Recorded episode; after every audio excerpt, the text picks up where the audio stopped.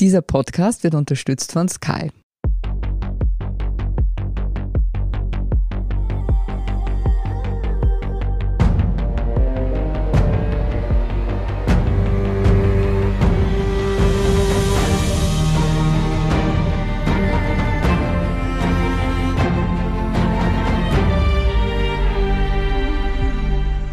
Ich bin Doris Prisching. Sie hören Serienreif, den Podcast über die orgiastische Welt der Serien. Die Serie, um die es heute geht, ist Love, Sex and Goop von Gwyneth Paltrow. Zu sehen ist die Serie auf Netflix und meine Fragen dazu stelle ich heute Theresa Lachner. Sie ist die Expertin für Sex und darüber reden. Hallo, liebe Theresa. Hallo. Mit deinem Label Lustprinzip veröffentlichst du einen unglaublich spannenden Blog. Es gibt einen großartigen Podcast und ein faszinierendes Buch. Und ich freue mich riesig, dass du hier bist. Vielen, Vielen Dank, Dank, fürs Kommen. Ich glaube, ich werde rot bei diesen ganzen Komplimenten. Stimmt, ich sehe es auch schon. stimmt gar nicht. Du bist gar nicht rot geworden, weil es einfach stimmt. Aber gut, wir kommen gleich zum Thema. Love, Sex and Goop. Kannst du bitte, liebe Theresa, erzählen, worum es da geht? Also Goop, für alle, die es nicht wissen, ist das Lifestyle-Label von Gwyneth Paltrow, dieser Schauspielerin. Und die hat schon eine andere Netflix-Serie dazu. Da geht es auch so um so Selbstverbesserung, so bisschen so Life-Hacks. Und was spannend an Gwyneth Paltrow ist, also sie hält nicht so viel von so traditioneller Medizin oder irgendwie allem, was man schon so wissenschaftlich prüfen kann, sondern sie sagt, da muss noch mehr gehen. Das ist eigentlich so ihr Motto, glaube ich, bei allem. Und das appliziert sie natürlich auch auf das Thema Sex und irgendwie so ein bisschen Sex und Selbstverbesserung, würde ich sagen, sind so große Themenbereiche von ihr. Also Goop ist eine Webseite primär. Da kann man aber auch sehr, sehr viele Produkte kaufen. Und ich glaube, wenn man sich da mal so durch die Artikel klickt, wird man schnell feststellen, dass, also ich glaube, pro Artikel sind so 20 Produkte, die man so kaufen kann, zu allen möglichen Themen. Auch sowas wie Vampir-Vertreibungssprays oder Jadekugeln, die man sich eben in die Vagina einführen soll oder solche Dinge. Und dazu gibt's jetzt eben auch eine Fernsehsendung auf Netflix, wo fünf Paare, die Probleme mit ihrem Sexleben oder mit ihrer Intimität haben, kommen und dann von Gwyneth mit ExpertInnen oder ich glaube, es sind sogar nur Frauen, Expertinnen, gepaart werden. Das klingt ein bisschen zusammengeführt. Das ist viel gesagt, aber ja. Und dann da an ihrem Sexleben arbeiten. Ich glaube, das ist zusammengefasst, worum es geht. Und es sind sechs Folgen, glaube ich. Und wir sehen alle diese Paare über diese Folgen hinweg, aber in jeder Folge ist so der Fokus meistens auf einem Paar klarer. Wir sehen die Paare auch am Anfang, wie sie mit Gwyneth und ihrer Lieblingssexpertin zusammen diskutieren. Also wir haben sowohl den Dialog zwischen den Paaren untereinander als dann eben auch mit ihren jeweiligen Sexpertinnen. Ich hoffe, ich verrate ja kein Geheimnis jetzt, wenn ich sage, ich habe dich kontaktiert und dich gefragt dann, ob du die Serie gesehen hast und du hast gesagt, ja, du hast es am Wochenende angeschaut und zwar in einem durch. Man kann ja gar nicht wegsehen. Ja. Jetzt ganz ehrlich mal, wo hat's dich gepackt? Also ich kann dazu sagen, ich war gerade bei meiner Mutter und wir haben es zusammen angeschaut und eine Folge heißt ja sogar Your Mom shouldn't see this oder so. Und wir konnten beide nicht wegschauen und das fand ich interessant, weil meine Mutter normalerweise geht sie dann einfach irgendwann, wenn sie sich zu sehr langweilt, aber sie konnte auch nicht wegschauen. Und ähm, ich habe auch drüber nachgedacht, woran das lag und ich glaube natürlich für mich ist das halt diese fachliche Perspektive, weil ich will natürlich, also ich bin systemische Sexualberaterin, das heißt ich arbeite auch mit äh, Klientinnen im Einzel- und Paarsetting und finde natürlich spannend, was dort für Expertinnen für Ratschläge geben oder auch für Interventionen da anwenden. Aber was ich halt an Gwyneth Paltrows Formaten immer so toll finde, ist, dass immer so eine magische Transformation stattfinden muss. Also man geht nicht einfach nur in kaltem Wasser schwimmen, sondern es verändert das Leben und die Zellen und wirklich, also es ist immer alles larger than life und so auch diese Transformationen in diesem Sexformat. Und das hat mich natürlich fachlich interessiert, was können da für magische Tricks angewandt werden. Ich finde aber auch, dieses Format äh, besticht irgendwie durch diese Mischung aus es hat so Vibes von so einer Tierdoku zwischendurch, finde ich. Also auch immer diese Einspieler am Anfang und zwischendurch, wo dann so, man sieht so Hände, die so streicheln oder irgendeinen plätschernden Springbrunnen oder sowas. Das hat eine Ähnlichkeit mit einer Tierdoku. Also diese Nahaufnahmen, wo man dann sieht, oh, das ist die Natur und so. Also ich fand das ganz faszinierend. Also dieser Blick auf diese Menschen, der sehr, sehr unterschiedlich ist. Ich höre ja heraus, es hat dir sehr gut gefallen mm. eigentlich. also die Tierdoku Doku mit Mixed Menschen. Feelings so, ja. Also ich fand, was ich gut fand. Fangen wir mal so an. Ich fand den Cast sehr sympathisch. Die Paare, die dort vorkamen, ich fand, da waren unterschiedliche Menschen in unterschiedlichen Lebensphasen, unterschiedlichen Beziehungsgeflechten. Das hat mir gefallen. Ich fand die alle irgendwie sehr sympathisch. Ich hatte bei allen das Gefühl, die wollen jetzt wirklich sich da auf was einlassen. Und was mir auch sehr gefallen hat, war das Paare in der Öffentlichkeit sagen, ja, bei uns läuft's nicht so cool und wir mhm. wollen was ändern. Und man kann auch was ändern. Das ist was, das ist eine Message, glaube ich, mit der kann jeder von uns irgendwie was anfangen. Und das ist auch eine, die kommt nicht so oft. Also ich habe oft das Gefühl, so Sexualleben von Singles kann man gut öffentlich breit treten, weil das hat dann immer noch so diesen Entertainment-Faktor, aber sobald es in eine Paarbeziehung geht, ist es dann irgendwie dieses heilige Konstrukt, was nur noch die Menschen in dem Paar was angeht. Mhm. Und das zu sagen, so hier haben wir fünf Paare, die sagen, hey, irgendwie läuft's nicht, wir wollen was ändern. Das finde ich eine empowernde, gute mhm. Message. Der Zugang hat dir gefallen, mal sozusagen. Ja. Und was hat dir weniger gut gefallen? Ich fand teilweise, und da kommen wir wieder zurück zur Tierdoku, ich fand, da waren verschiedene Sachen drin. Es hatte einerseits eben diesen, ja, dokumentarisch, sagen wir mal, fragwürdig wissenschaftlichen Anspruch, so und so sind Menschen und das wird jetzt hier erklärt. Wir haben das gleich in der ersten Folge mit diesem Erotic Blueprint, wo diese Sexpertin dem Paar erklärt, ja, es gibt nur fünf Typen von Menschen. Die einen sind kinky, die anderen sind sensual und so fragt man sich sofort, oh Gott, ich gehöre da nicht dazu, was bin ich? Genau, genau. Also ich habe natürlich sofort mhm. den Blueprint-Test gemacht und der hat ungefähr den Gehalt. Also ich habe mal für eine Frauenzeitschrift gearbeitet, da hat man auch diese Psychotests also sich ausgedacht. Das so ähnlich war das. Also bei mir kam dann, glaube ich, auch raus, ich bin so der gemischte Typ, so wo ich mir auch denke, ja, man mag halt eh in jeder Situation mag man halt entweder das oder das. Also ich glaube, niemand ist irgendwie eine Sache. Und ich glaube, so sind Menschen in Wirklichkeit auch. Und deswegen fand ich das oft ein bisschen, also dieser wissenschaftliche Anspruch, den das Format nicht hat, weil es am Anfang gleich sagt, ja, ja, das ist hier for entertainment purposes only, aber das dann doch irgendwie so durchkommt mit diesen Expertinnen. Den fand ich natürlich ein bisschen fragwürdig. Ich fand spannend. Ich habe mich gefragt, das ist natürlich eine ganz eigene Debatte, ob man sagt, ab wann ist ein Inhalt pornografisch.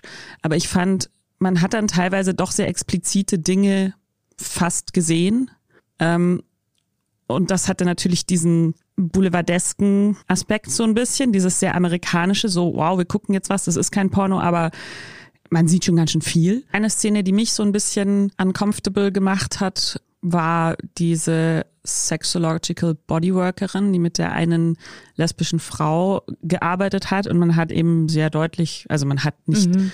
den Shot auf die Genitalien gesehen, aber mhm wie sie eben diese Frau, die davor noch gesagt hat, ja, meine Mutter ist Zeugin Jehovas und ich bin also ganz anders aufgewachsen mhm. und wie die dann irgendwie befriedigt wurde so und zum ja. Höhepunkt gebracht wurde. Und da habe ich mir auch so gedacht, so, wir wissen es nicht, aber war das jetzt für diese Frau so gut und wie sehr wird dieser Frau auch in diesem Format einfach vermittelt, du musst dich befreien, du musst deine Scham loslassen, du musst es jetzt, gib alles. Ja, so, ja. Das ist schon, was dieses Format uns ein bisschen vermittelt. Und das ist für mich einer der großen Negativaspekte. Also ich hätte mir, glaube ich, mehr gewünscht, dass wir die Scham ein bisschen mehr ehren, dass man sagt, ja gut, wenn du darauf keine Lust hast, du musst nichts machen. So, ja. Also mhm. das wird, finde ich, nicht so gut vermittelt. Also es hat diesen, und das sehe ich oft auch in anderen Formaten, dass wir jetzt halt gehen in so eine übersexpositive Richtung. Also alles ist erlaubt, alles ist toll, alles, was zwischen consenting adults passiert, ist super, Sex macht schön und frei und dann ist das ganze Leben gut. Also das wird auch wirklich am Schluss nochmal so ein bisschen so gesagt in diesem Format, so it's who you are und diese ganzen Sachen. Und das, finde ich, baut einen vielleicht auch etwas unrealistischen Druck auf. Also, weil ich finde, die Grundmessage von diesem Format könnte ja auch sein oder ist zum Teil auch so, ja, man kann Sex und Intimität lernen. Und da würde ich sagen, ja, klar mhm. kann man das. Also, dass man sagt, es gibt irgendwie Techniken, die man mhm. lernen kann oder wie kann ich lernen, besser auf meinen Partnerin, meinen Partner einzugehen.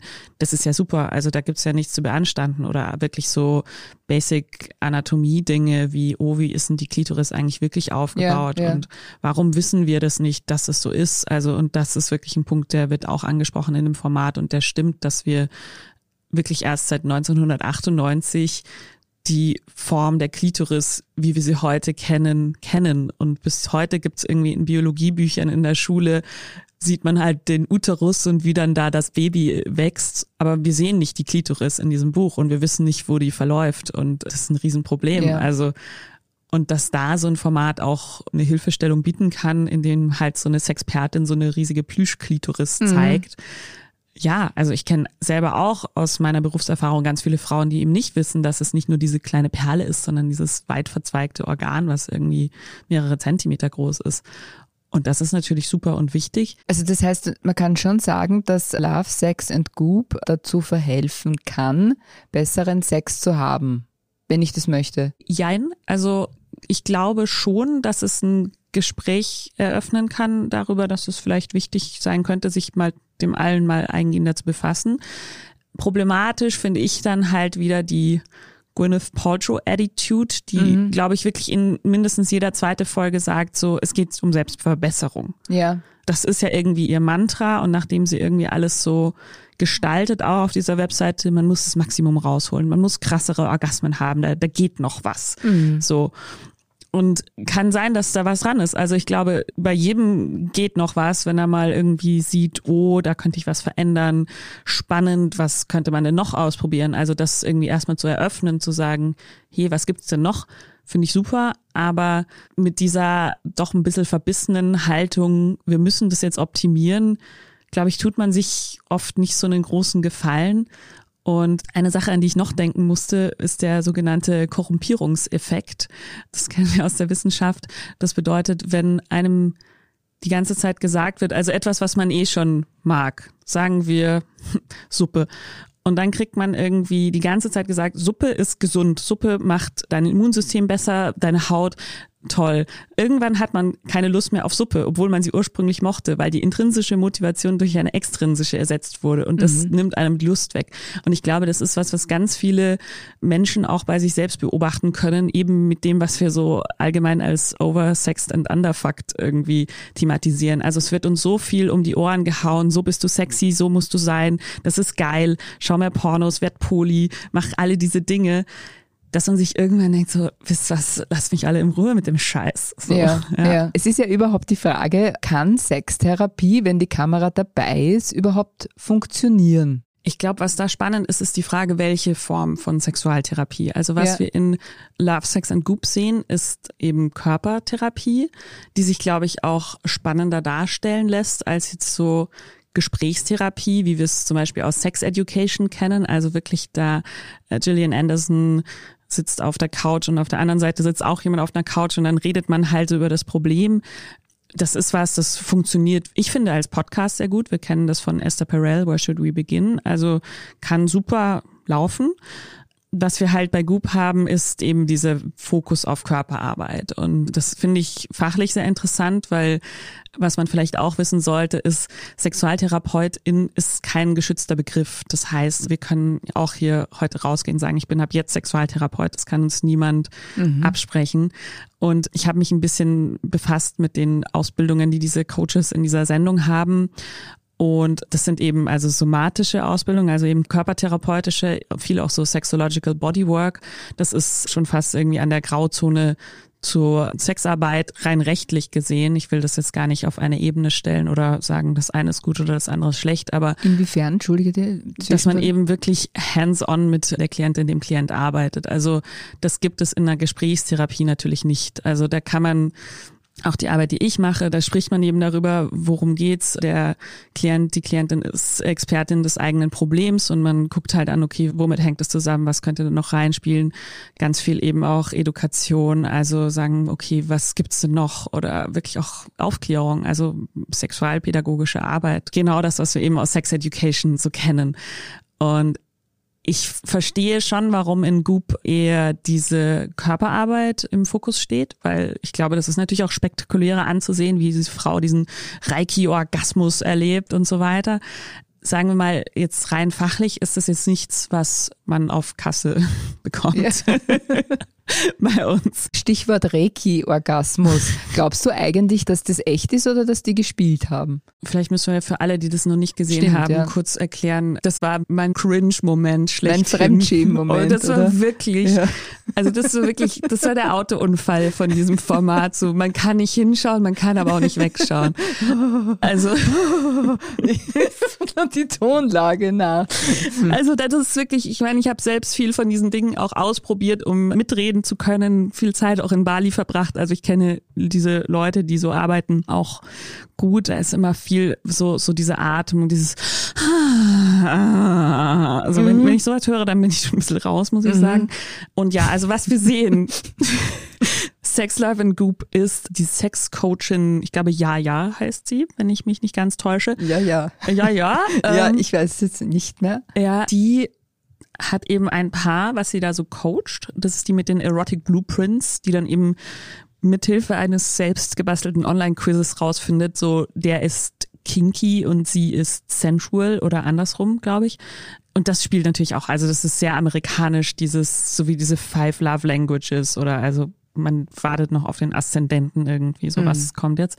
Ähm, und dann erklärt sie denen eben, okay, du brauchst ein bisschen mehr Handschellen und bei dir ist Streicheln gut. Und ich meine an sich, ja, okay, kann man ja mal besprechen, schadet sicher nicht. Und dann demonstriert die Coachin und das ist auch wirklich ein integraler Bestandteil von solchen Formaten, immer so die Demonstration, dass das ist auch noch möglich. So, wenn du lang genug an dir arbeitest, irgendwann wirst du so toll wie ich und ihr Ehemann und auch Geschäftspartner, interessanterweise. Mhm. Mit dem zeigt sie denen dann vor, sie bekommt irgendwie die Augen verbunden und liegt dann da so auf dem Küchentisch und er macht so ja, man kann sagen so Reiki, also so Hand auflegen, wo die Hand aber nicht richtig aufliegt und bringt sie eben so zum Orgasmus. Und irgendwann sind sie beide nur noch so am Grunzen und Stöhnen und es ist sehr expressiv. So. Und die Frage, ob das geht, ich glaube, es geht eine ganze Menge, wenn man dran glauben möchte. Also warum nicht? ich fand ihn sehr beeindruckend, weil er wirklich dann die Augen so gerollt hat. Ja, ja. ja. Es war wirklich eine unglaubliche Performance. Wenn es echt war, toll. Und wenn nicht, auch toll. auch gut gespielt, würde ich jetzt mal also sagen. Also ich glaube, auf dieses Paar, das da ja. ähm, gecoacht wurde, hatte das definitiv irgendeinen mhm. Effekt im Sinne von, sie haben da jetzt was erlebt, was sie davor noch nicht wussten. Und ihm wurde dann irgendwie halt auch deutlich gemacht, dass Sex mehr ist als das Schnöde rein raus und Juhu, also ja. wenn er das vorher noch nicht wusste und es dann weiß, dann ist denen sicherlich gut geholfen. Ja. So. Und danach werden sie sicher auch schon den Reiki-Kurs gebucht mhm, haben. Genau. Und dann haben Frau Jaja und ihr Mann auch was davon. Genau. Ja. Wie schätzt du die Machart ein von Love, Sex and Goop? Es ist ja die größte Herausforderung, wenn man Sextherapie im Fernsehen macht, wahrscheinlich wirklich diese Gratwanderung zu schaffen zwischen wir haben es schon angesprochen, Pornografie oder gähnende Langeweile oder Fremdschirm-Modus, sprich also absolute Lächerlichkeit. Ich glaube, du weißt äh, sehr gut Bescheid, nachdem du eben einen Blog hast und aber auch deinen Podcast und dich mit dem Thema in der Öffentlichkeit intensiv beschäftigst. Und dir gelingt das.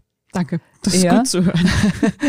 Wie ist es in der Serie gelungen? Wir haben schon gesagt, nicht immer ganz, aber über weite Strecken vielleicht doch. Jemand, den ich lobend erwähnen muss in dem Format, ist eigentlich diese Michaela Böhm, die eben auch Gwyneth in diesen großen Gesprächsrunden zur Seite steht. Und die ist halt auch irgend so ein, sie ist sogar Österreicherin, habe ich ergoogelt.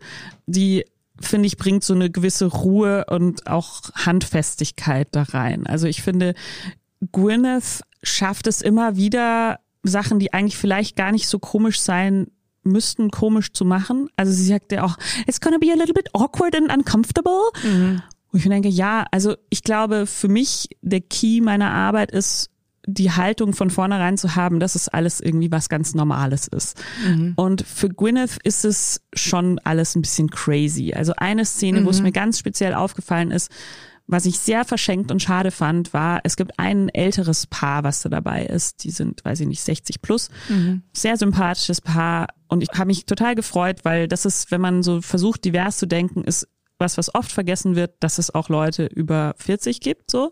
Und dass die kamen davor was macht Gwyneth? Sie sagt erstmal, das ist jetzt total groundbreaking, weil man sieht sonst nie alte Leute, die Sex haben. Viele finden das vielleicht eklig, aber es ist gar nicht Absolut, so eklig. Ja, genau. Und das, das hat mich wirklich ja. Hätte man das einfach so stehen lassen können, dann wäre das einfach so, okay, die sind jetzt inklusiv A dabei. Und ja, und niemanden wäre dieser Begriff, ich weiß jetzt nicht, wie sie es Englisch gesagt hat, aber es ist, also ugly hat sie glaube ich nicht gesagt, Oder, aber, aber schon eklig. irgendwie so, ja, ja, ja, es war schon wirklich so, dieses Wort wäre bei diesen wirklich zwei ganz, ganz entzückenden älteren Leuten überhaupt niemanden in den Sinn gekommen, ja. ja. Und dann schon. Äh, aber sie bringt das rein. Was ich jetzt aber schon noch, also positiv, weil es mir jetzt auch gerade einfällt, der Unterschied ist ja schon auch auch noch die Kulturperspektive.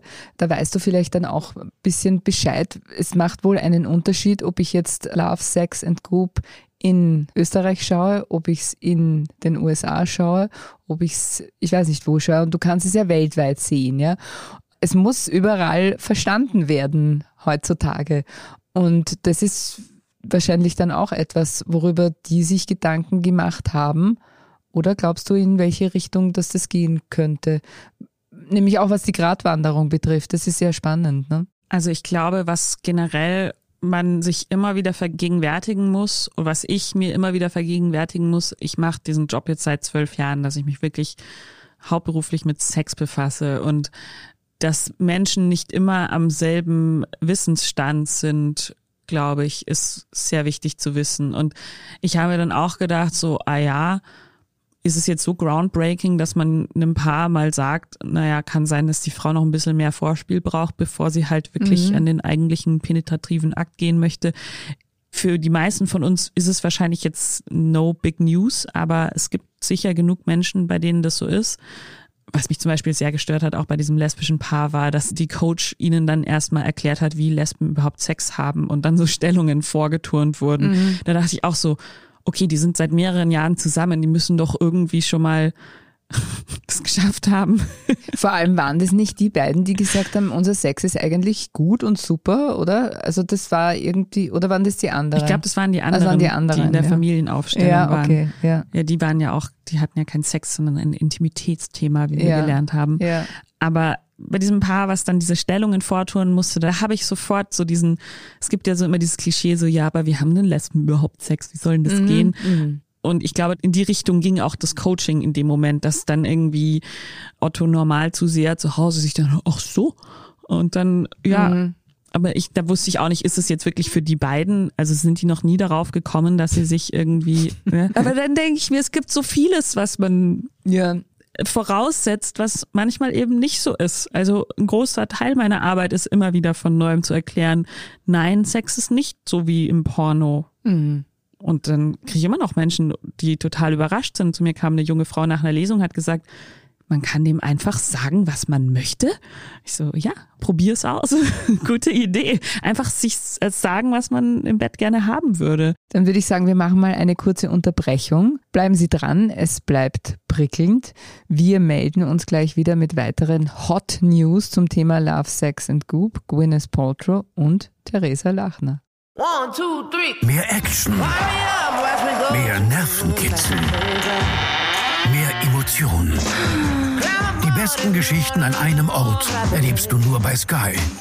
Mit unseren exklusiven Sky Originals und preisgekrönten internationalen Serien. Sky, wo Serien zu Hause sind. Erfunden, begleitet und getragen wird die Serie von Gwyneth Paltrow. Theresa Lachner, du als Expertin für Sextherapie, Sexbloggerin und Sexpodcasterin, weißt über Gwyneth Paltrow Bescheid. Was muss man über sie wissen? Gwyneth Paltrow ist, glaube ich, jedem ein Begriff als Schauspielerin. Sie hat aber eben auch dieses Milliarden wahrscheinlich schwere Unternehmen Goop aufgezogen, diese Lifestyle-Brand. Ähm, und was, glaube ich, sehr spannend an Gwyneth ist, ist ihre vaginale Fixierung. Also sie hat viel Schlagzeilen damit gemacht. Erst damit, dass man sie nennt es nicht Vagina, sondern Yoni, das ist das tantrische Wort für die Vulva Vagina, dass man da ein Steaming machen soll, also so eine Art Kräuterdampfbad. Bitte nicht machen. Also kann ich gleich voraussagen, es gibt auch schon wirklich Frauen, die haben sich da ihre Oh Gott, Innereien ja, kann verbrüht. Heiß, kann zu heiß sein. Ja, und einfach auch, das ist ein selbstreinigendes Organ. Das kann alles selbst. Man muss da nichts steamen oder spülen oder einfach lauwarmes Wasser ist super. So viel zum pädagogischen Aspekt. Mhm. Dann hat Gwyneth ziemlich populär gemacht, so Joni-Eier. Also das sind so Edelsteineier, die man auch so bei Vollmond dann so aufladen kann und dann eben sich einführen und damit grob gesagt Beckenbodentraining machen. Auch davon wird gynäkologisch eher abgeraten, weil die sind ziemlich schwer und man kann sich da wirklich auch so eine Beckenbodenmuskelkater damit zuziehen. Also auch eher nicht machen. Und ihr letzter großer Hit war die Kerze, die angeblich so riecht wie ihre Vagina, wie sie heißt auch irgendwie so. This smells like my vagina. Danke. Das berühmteste Produkt im Produktkatalog von Gwyneth Paltrow. Mhm. Und die gab es jetzt auch irgendein Vanity Fair Bericht, dass sie bei irgendeiner Frau zu Hause auch explodiert ist. Also das ist das, das dritte Vaginalprodukt von Gwyneth Paltrow, von dem ich entschieden abraten würde. Okay. Ja. Und jetzt hat sie noch ihr neuester Hit ist eine Wunderpille namens DTF, also Down to Fuck, die die weibliche Libido extrem anregen soll. Die besteht, glaube ich, aus so Boxhorn, Klee, also eine Menge anderer Dinge, die man irgendwie auch für fünf Euro im Reformhaus um die Ecke kaufen kann. Die aber bei Gwyneth Paltrow 50 Dollar kosten, bestimmt, oder? Oh, Weil ja. das ist ja auch unglaublich, welche Preise, dass sie da wirklich verlangt. Ja, also der Placebo-Effekt, glaube ich, der wirkt bestimmt besser, wenn man einfach viel Geld dafür blecht, weil dann Mhm. muss es halt wirken. Und ja, also viele Dinge, die man wirklich nicht braucht, aber für Gwyneth sind die groundbreaking. Aber sie scheint irrsinnig geschäftstüchtig zu sein, nicht? Ja. Also, weil das kann man schon sagen. Was erfahren wir denn in der Serie über sie? Das ist eine Szene, die mir in Erinnerung ist, in der sie erklärt, dass sie nicht gern altert und ziemlich viel tut, um das hinauszuzögern. Was gibt sie in ihren Formaten oder in diesem Imperium als Unternehmerin von sich selbst preis? Ich habe das Gefühl, sie hat so ein Coaching bei Brené Brown gebucht zum Thema Vulnerability. Also das Wort wird auch sehr oft bemüht in diesem Format, also Verletzlichkeit und man zeigt sich und ich glaube, sie hat da sehr gut gelernt, immer so kleine Informationshäppchen preiszugeben, mit der wir finden, dass sie so ein Star zum Anfassen ist. Ich glaube, das ist so dieses Gwyneth-Feeling, was uns auch, glaube ich, allen in Erinnerung bleibt, ist, ähm, wie sie sich von Chris Martin getrennt hat, dem Sänger von Coldplay und gesagt hat, oh, we're consciously uncoupling. Also dieser Ausdruck. Inzwischen gibt es natürlich sogar schon conscious uncoupling Coachings. Logisch, das so schließt sich der Kreis. Also die Gwyneth, die trennt sich nicht einfach nur schnöde, lässt sich scheiden. Die Gwyneth macht conscious uncoupling.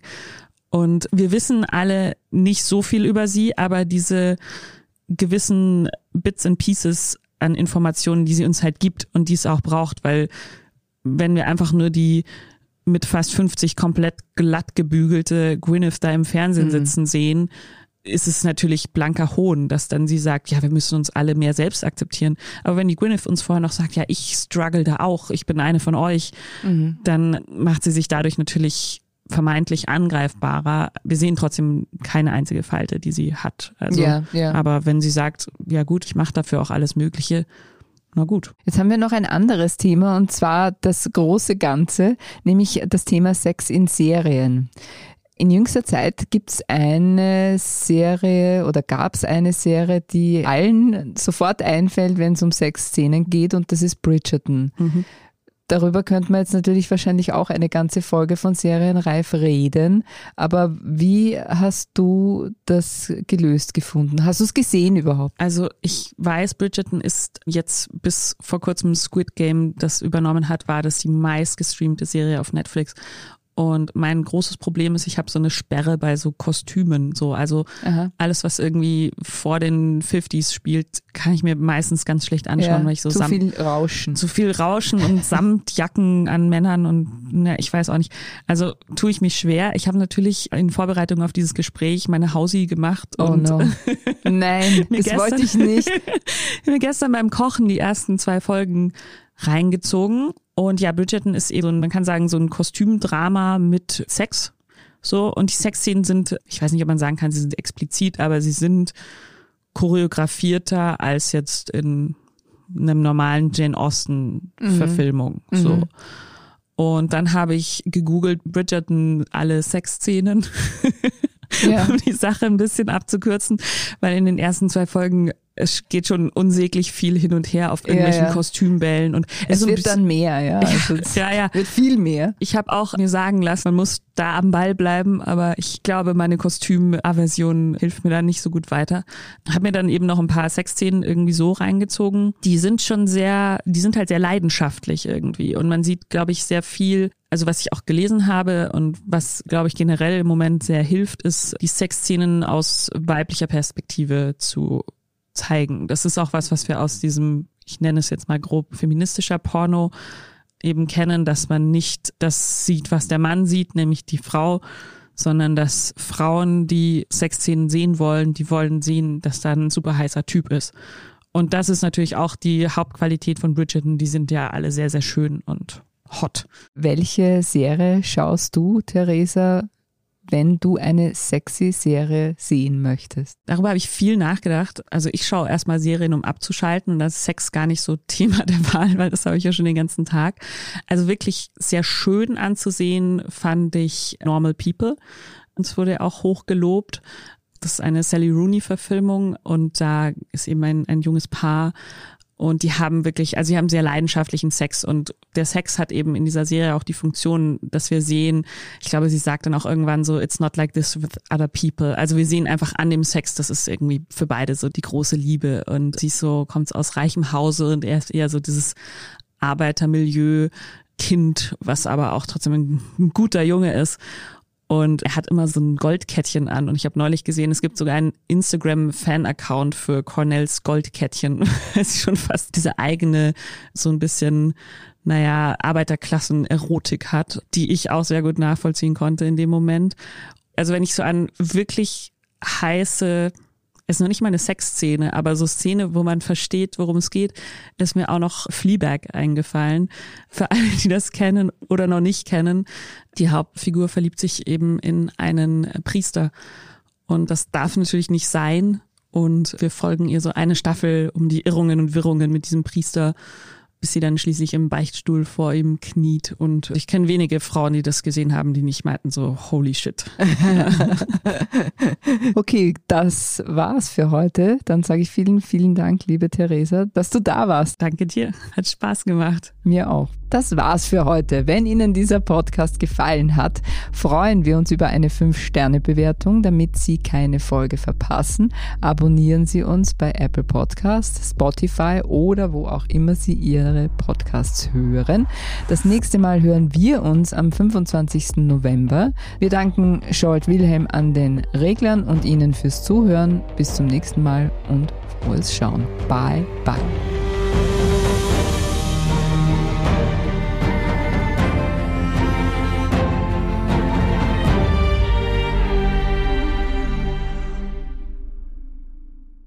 One, two, three. Mehr Action, mehr Nervenkitzel, mehr Emotionen. Die besten Geschichten an einem Ort erlebst du nur bei Sky. Mit unseren exklusiven Sky Originals und preisgekrönten internationalen Serien. Sky, wo Serien zu Hause sind.